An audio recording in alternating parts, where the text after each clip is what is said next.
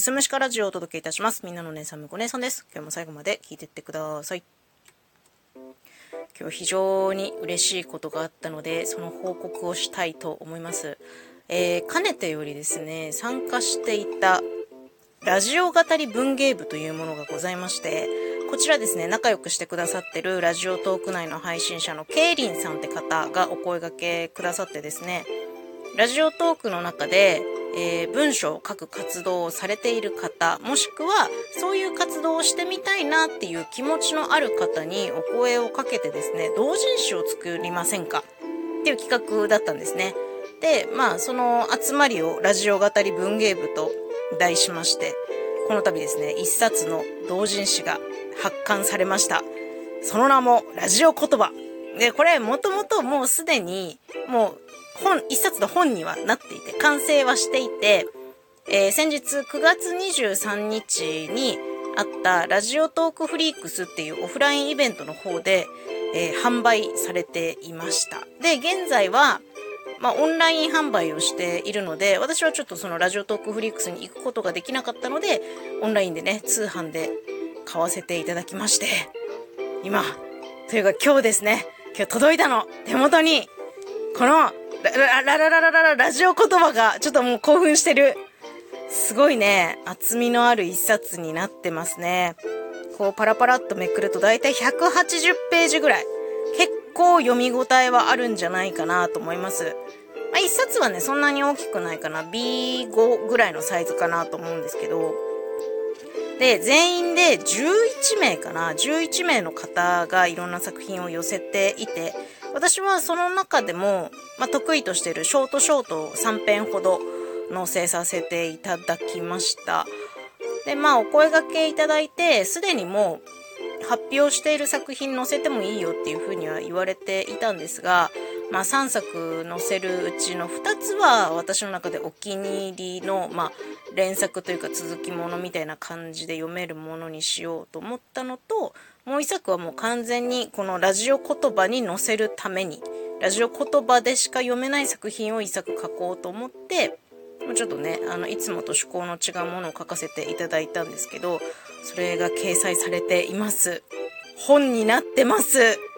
非常に嬉しい。本当になんか今までにない経験をしたなっていうのが、なんかこの同人誌をね、手にした時にじわじわじわっとこう、時間が湧いてきて、ああ、本になったんだなって思った。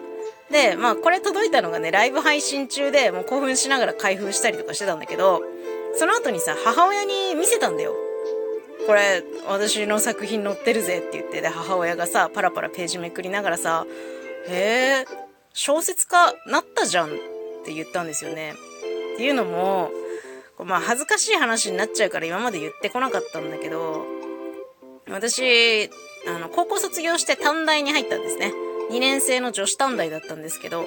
まあ、1年で心が折れてしまって辞めるんですけど、辞める時になんで辞めるのかの理由付けとして、まあその時、まあよく小説を書いてたっていうのもあるから、私は小説家になりたいって、ゼミの先生とか、親とかに言って辞めたの。本当はもう学校に通いたくないとか、その道に進むつもりない、もうやだ辞めたいの気持ちばっかりだったんだけど、表向きの理由として小説家になるっていう大義名分こう、貼っつけて辞めたんですよ。これは私の中で結構黒歴史なんですけど、で、実際辞めた後、まあバイトしたりとかもしてたんだけど、まあ小説家になるってね、でかいことを言って辞めたもんだから、まあ小説を書いたりだとか、まあ、公募に応募してみたりとか、なんかこう、コンテストとかね、そういったものに応募したりとかはしていたんですけど、まあ、もちろんね、箸にも棒にも引っかかりませんよと。で、そうしてるうちに、まあ、なんか、バイトが生活の中心になってきて、で、なんか、オタク友達がたくさん増えて、そっちで遊ぶのが楽しくなっちゃって、小説を書くっていうこと本当にしばらくパタリとしなくなってしまっていたんですよね。なんですけど、ラジオトークを始めて、まあ、小説を書く機会をいただいて、そこからまた、あやっぱ書くの楽しいなと思って、まあ、細々とね、自分のショートショートを公開したりとかしていて、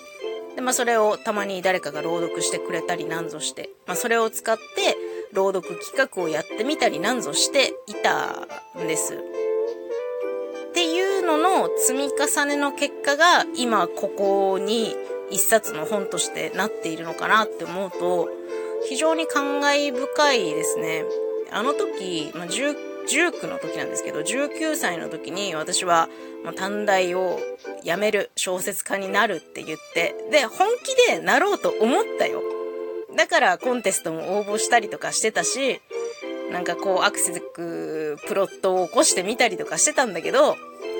結局、まあ、根性が足りなくてね、折れてしまったのが、まあ、時を経て不思議な縁があったもんで、こうやって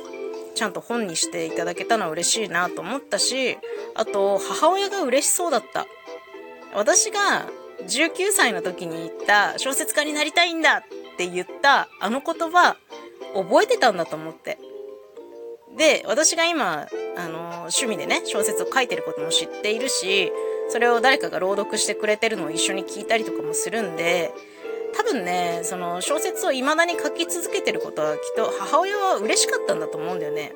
で、それが今こうやって目に見える形として、本っていう形として、こう何か一つ成し遂げたっていうのは、まあ母は嬉しかったんじゃないかなと思うし、それ以上に私は嬉しい。本当に